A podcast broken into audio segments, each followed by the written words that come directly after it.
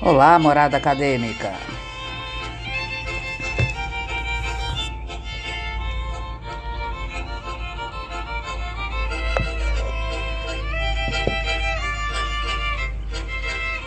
Hoje voltamos para falar de Viktor Frankl, pai da logoterapia.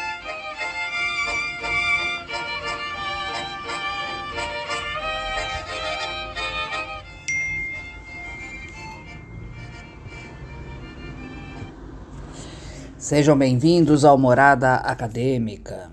Falaremos hoje de algumas ideias da obra Psicoterapia para Todos, do psicólogo Viktor Frankl. Viktor Frankl, né, que foi um psicólogo judeu muito conhecido, até porque ficou preso num campo de concentração e lá escreve, né, lá com esta vivência escreve um livro belíssimo sobre o sentido da vida. Foi titular também das cadeiras de neurologia e psiquiatria da Universidade de Viena e professor de logoterapia na Universidade Internacional da Califórnia. Fundador do que nós chamamos logoterapia, uma terceira via da escola vienense, né, no âmbito psicoterapêutico. Viktor Frankl ocupou diversas cadeiras né, na, no mundo universitário, passando pelas universidades de Harvard, Stanford, bem como a Universidade do Texas em Dallas. Uh, muitas obras, muitas conferências, muitas obras traduzidas inclusive para mais de 20 idiomas, incluindo chinês e o japonês, né? Muitas, muitas conferências divulgadas para universidades, né? E o que fez a sua obra tomar, inclusive no contemporâneo, essa dimensão tão importante.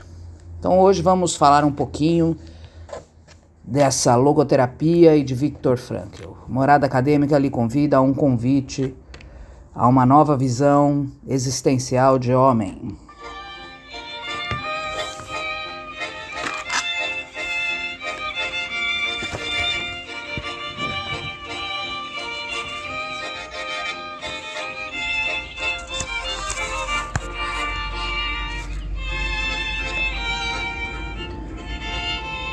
Ao fundo vocês ouvem Valk Musik Walser, músicas tradicionais da Áustria.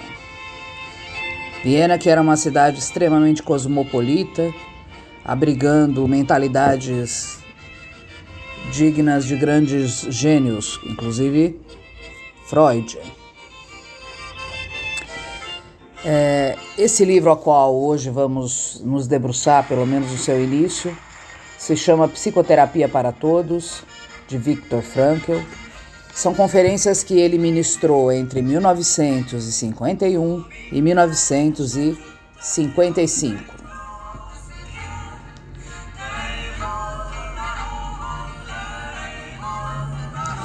Foram conferências sobre o tema psicoterapia. E esse livro é exatamente, não é, a, organização das primeiras sete grandes conferências radiofônicas.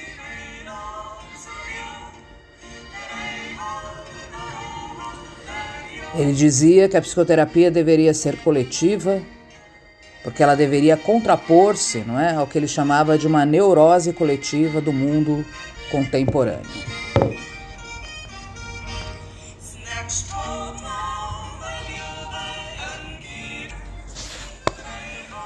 Uma neurose coletiva que se instaurava, não é, obviamente, em meio às guerras mundiais e a própria sobreposição da vida utilitária e técnica sobre uma das questões que para Viktor Frankl vai ser uh, essencial, né, que é o ser humano em busca de sentido.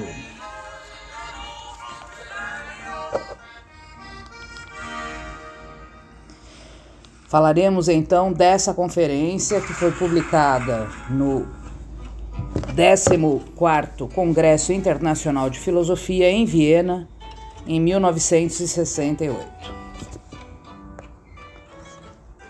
A conferência se nomina O Ser Humano em Busca de Sentido.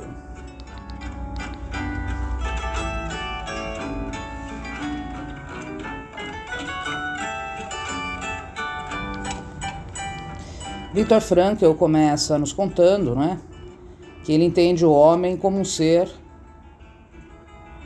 que, em última instância, se faz e se encontra sempre à procura de sentido. Direciona-se para esse sentido, um sentido que precisa ser realizado. Portanto, tem uma frase famosa que talvez ele tenha se instigado com Nietzsche, que é ser homem implica necessariamente uma ultrapassagem.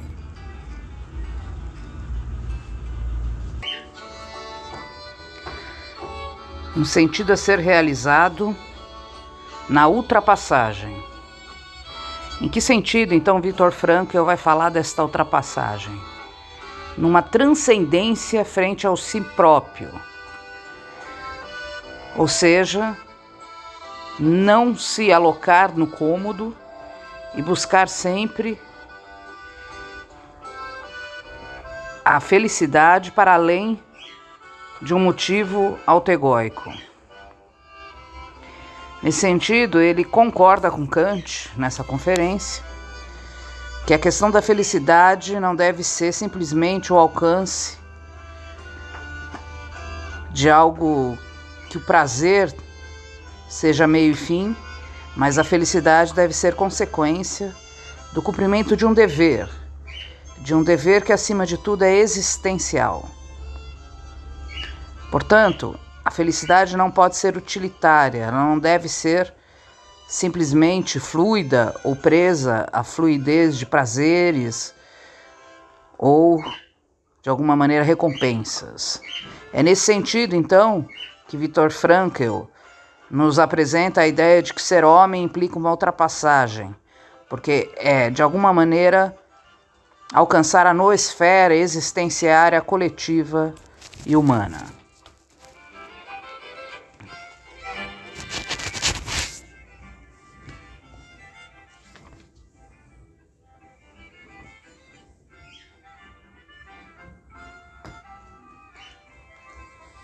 Nesse texto, Vitor Frankl também fala e, e, de alguma maneira nos convida a conhecer um pouco da obra de Kierkegaard, um outro pensador bastante famoso, pai do existencialismo. Kierkegaard dizia, né, que a porta da felicidade se abre para fora e se fecha para quem tenta arrombá-la. Então, a felicidade não deve ser, né, colocada simplesmente por um usufruto do prazer individualizada. Para ele, então, Victor Frankl, o ser humano é permeado numa grande profundidade pela vontade de sentido. É através dessa vontade de sentido que o indivíduo se propõe a encontrar e realizar o sentido de sua vida que não se restringe a uma vida individualizada, mas se faz no encontro com o outro nessa nosfera existencial. O avesso, portanto, desta busca do sentido é justamente a neurose. Porque ele diz: o neurótico seria aquele sujeito que ficou preso a um impulso primário onde tenta buscar de maneira incondicional essa busca direta da felicidade na vontade de prazer.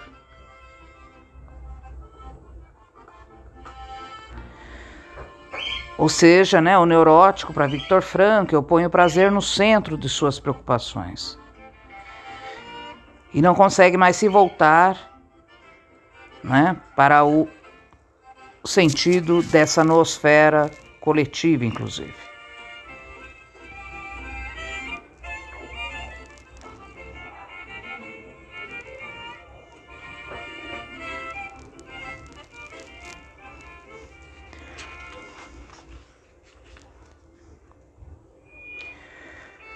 Ele retoma também uma frase famosa de Jaspers, que diz: O que o homem é, ele se torna através da causa que ele fez sua própria.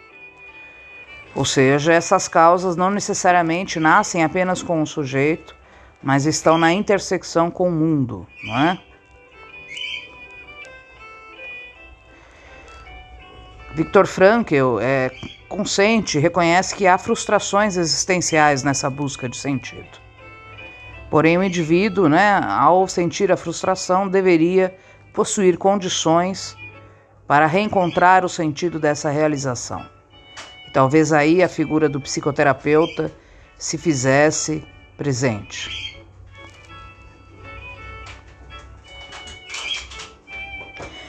Victor Frankl acusa, portanto, a geração atual, não é?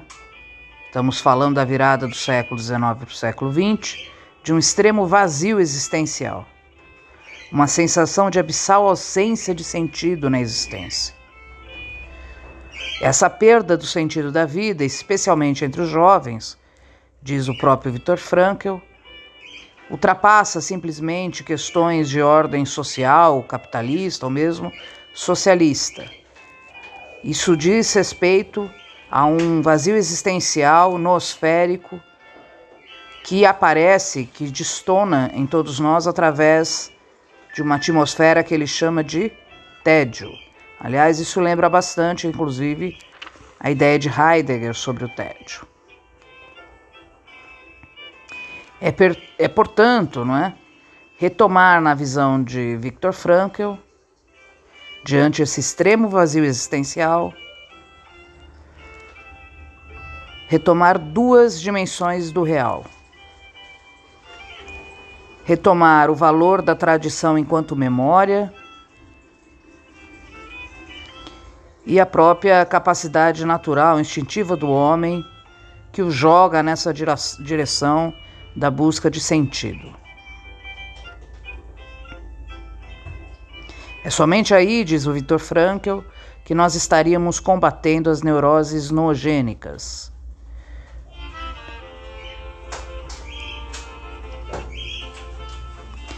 Ele acusa os Estados Unidos como um lugar em que isso aparece de maneira contundente. Chega a dizer que mais de 40 a 50% das pessoas estão sofrendo deste tédio e vazio e neurose nogênica.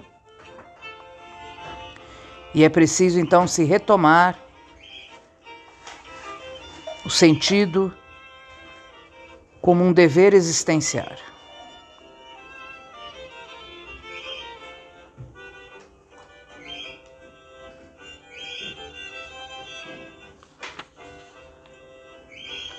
Sentido não pode ser dado por alguém, por uma propaganda, mas o sentido deve ser encontrado no encontro com a vida e com o outro.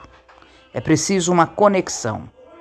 Daí o valor da tradição, que tanto Vitor Frankl grifa em seu texto.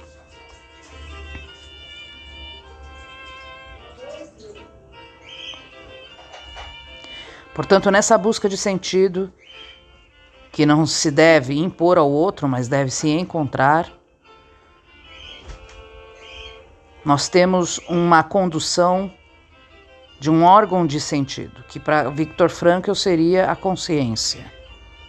Então, a capacidade não é, de revelar esse sentido primordial, singularizado, afetivo, existenciário da vida está na nossa consciência.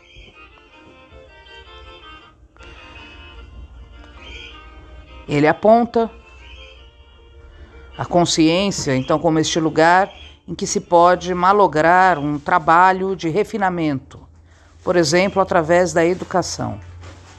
Através da educação, a consciência poderia ser refinada e, desta maneira, do ponto de vista sócio-histórico, poderíamos mobilizar uma consciência vigilante que poderia também mobilizar reservas internas para que se retomasse esse caminho do sentido.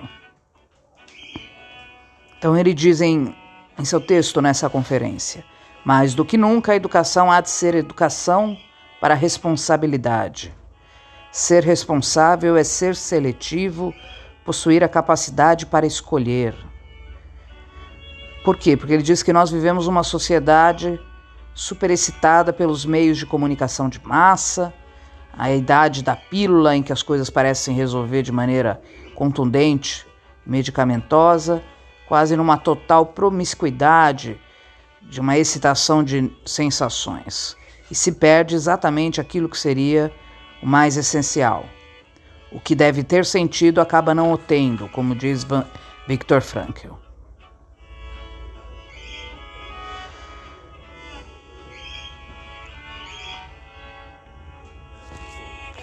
Ele diz: não há psicólogo ou filósofo que lhe dirá o que é o sentido de sua vida.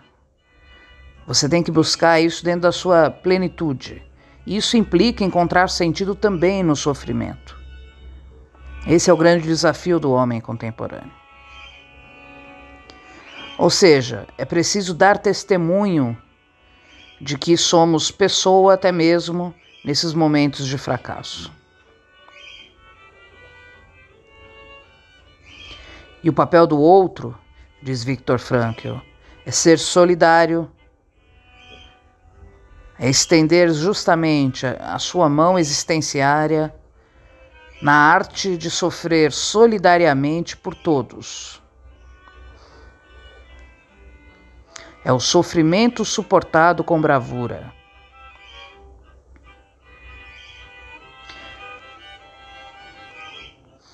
E a psicologia entraria exatamente em meio a esse quadro fenomenológico de testemunho, de dar o testemunho e de fornecer ao outro a arte de sofrer solidariamente com este outro.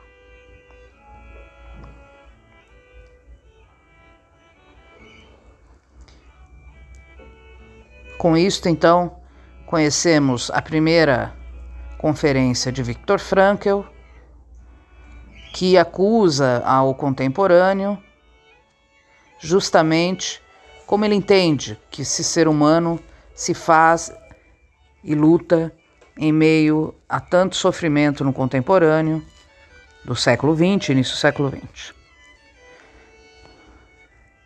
Até a próxima.